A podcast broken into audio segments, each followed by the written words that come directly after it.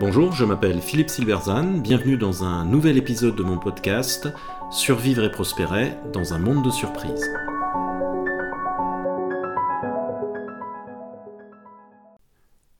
Que fait vraiment votre organisation? Une des choses les plus difficiles lorsqu'un nouveau dirigeant prend les rênes d'une organisation est d'en déterminer une vue d'ensemble de l'activité. Qui fait quoi, sur quel projet? Et comment?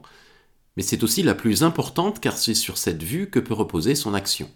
C'est en particulier vrai pour les organisations en difficulté, pour lesquelles le discours peut être très différent de la réalité.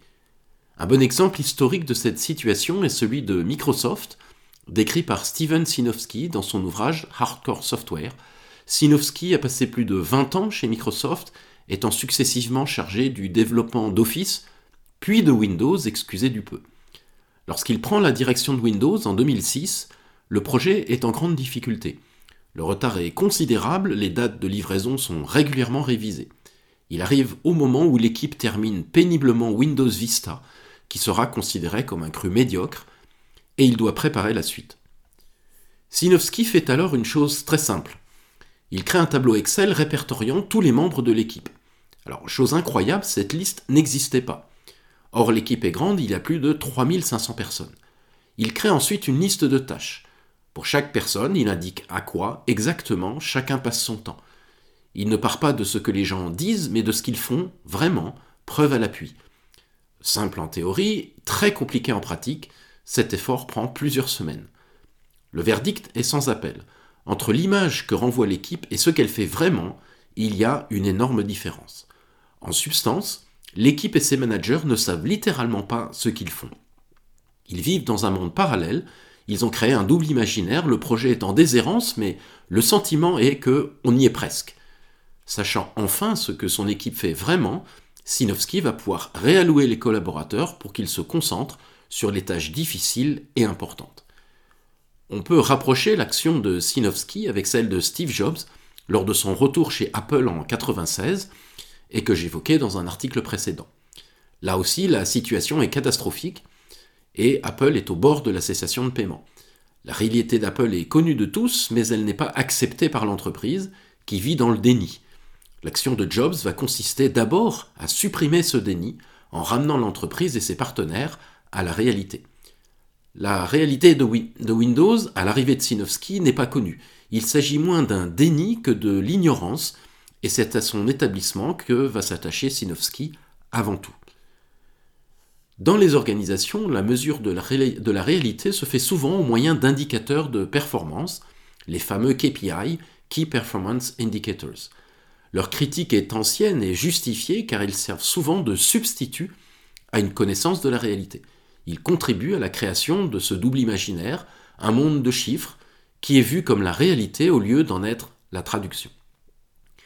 L'exemple de Sinowski permet d'en avoir une vision plus nuancée. Il n'y a pas de management sans données objectives. La question n'est pas de savoir s'il faut des indicateurs ou pas. Ils sont nécessaires, mais ils doivent être intelligemment définis. Cela signifie qu'ils doivent être spécifiques à l'organisation et pas génériques. Ils doivent également être définis en fonction du problème à régler. Sinowski prend la direction d'une équipe qui développe un logiciel. Il doit donc savoir qui code, pourquoi et pour quel objectif. Il avoue, j'avais une vue de haut de l'organisation et je connaissais beaucoup d'individus, mais entre les deux, j'ignorais beaucoup de choses.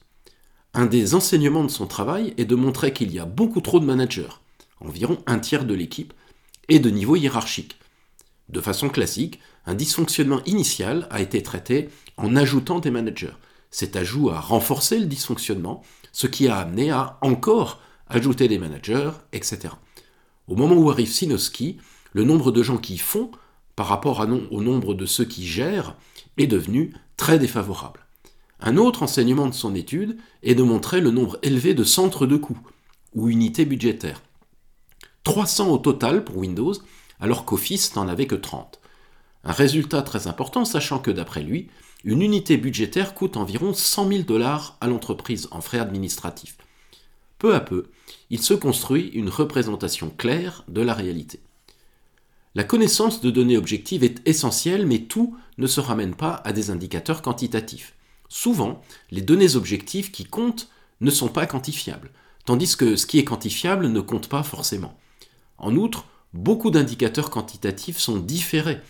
Les effets d'une action ne sont souvent visibles dans les chiffres que longtemps après, ce qui rend les causalités difficiles à établir.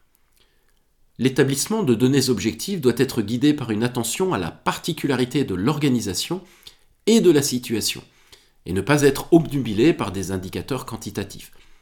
Il s'agit de mettre en lumière la réalité de l'organisation et de ce qui compte vraiment dans cette réalité. Pour Sinowski, la réalité était une mauvaise allocation de ressources. Une fois ce problème réglé, il pouvait passer à un autre problème et donc redéfinir un nouveau système de mesure. L'enjeu réside donc dans la capacité à distinguer entre ce qui est dit et ce qui se fait vraiment. Dans les projets en difficulté, la différence peut être assez grande.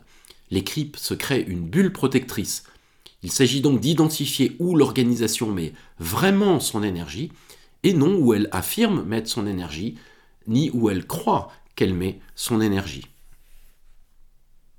Merci de votre attention, vous pouvez retrouver cette chronique et bien d'autres sur mon blog www.philippe-silberzan.com. À bientôt.